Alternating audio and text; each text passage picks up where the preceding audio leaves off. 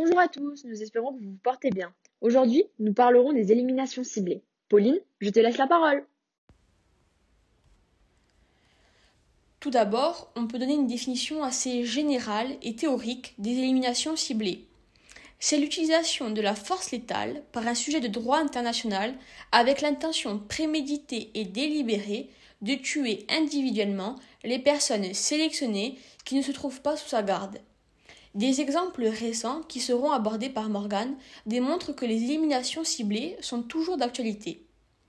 De prime abord, nous pourrions penser que seules les dictatures ou les démocraties illibérales puissent perpétuer de tels actes, mais la pratique démontre que les démocraties libérales procèdent elles aussi aux éliminations ciblées.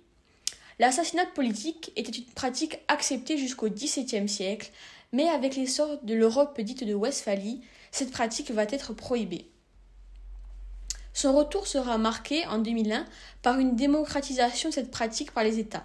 En effet, en 2001, les États-Unis ont condamné la perpétration de ces éliminations ciblées menées par Israël et notamment l'ambassadeur américain Martin Indyk qui affirmait que ce sont des exécutions extrajudiciaires tout en précisant que tout cela était contraire au droit international.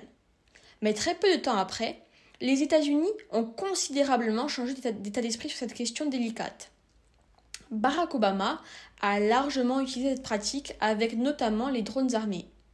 De plus, il est très compliqué d'avoir des informations fiables car elles sont données par les, armées des pays eux-mêmes. En tout état de cause, en 2015, selon les chiffres fournis par le Bureau of Investigative Journalism, 8845 éliminations ciblées ont été perpétrées par les États-Unis. Les États pratiquant les éliminations ciblées expliquent et justifient ce mode d'exécution, considérant qu'ils sont dans le rôle protecteur de leur communauté ou société nationale. Ce serait finalement une violence légitime dans la lutte contre le terrorisme.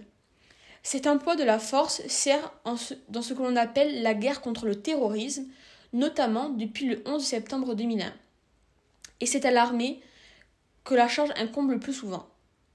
Toutefois, par définition, la légitimité varie selon les époques, et cette notion assez large peut laisser trop de place à l'arbitraire des États sous couvert de leur souhait de protéger leur peuple.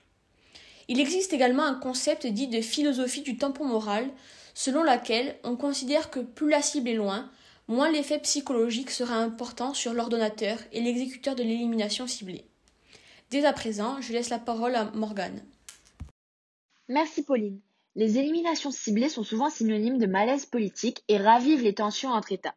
Nombreux sont les exemples récents, notamment au Pakistan, en Afghanistan, en Iran et même il y a quelques années en Angleterre. Pour prendre l'exemple d'un assassinat ayant eu une résonance internationale, nous parlerons de l'Iran. En effet, le cerveau du programme nucléaire iranien, comme le présentait en 2018 Benjamin Netanyahu, le premier ministre israélien, Mohsen Fakhrizadeh est décédé après une attaque au véhicule piégé le 27 novembre 2020. L'attaque aurait eu lieu en partie grâce à une mitrailleuse contrôlée à distance par commande satellitaire et sûrement de l'étranger selon les autorités iraniennes. Ce décès s'ajoute à la longue liste des éliminations ciblées de scientifiques de la République islamique liées au même dossier ultra-sensible concernant le nucléaire iranien de ces dernières années.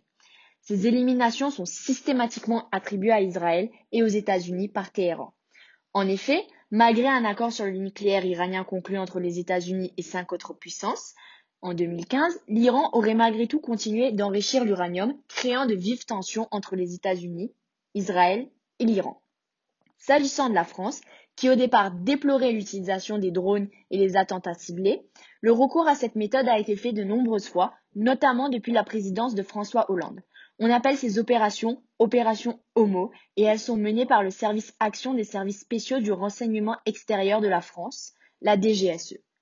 Ce sont des cas assez exceptionnels et non faits de manière systématique. Les éliminations ciblées sont utilisées notamment pour lutter contre le terrorisme. En 2015, par exemple, huit djihadistes auraient été tués durant les opérations Homo sur les territoires de la Syrie. Selon le journal Le Monde, appuyé sur le livre Erreur fatale de Vincent Nouzil, plus de 40 personnes auraient été exécutées à l'étranger entre 2013 et 2016, soit par l'armée ou la DGSE, ou encore par des pays alliés de la France grâce aux informations fournies par celle-ci. Si cette pratique n'est pas nouvelle dans l'histoire militaire, l'utilisation des assassinats comme outil politique va probablement se généraliser dans les années à venir, prévenaient deux chercheurs de l'ISREM, Yvan Ledo-Ferrer et Damien Van Poelged, dans une note publiée en mai 2020. Très prochainement, la DHS organisera une conférence pour approfondir le sujet. Restez branchés!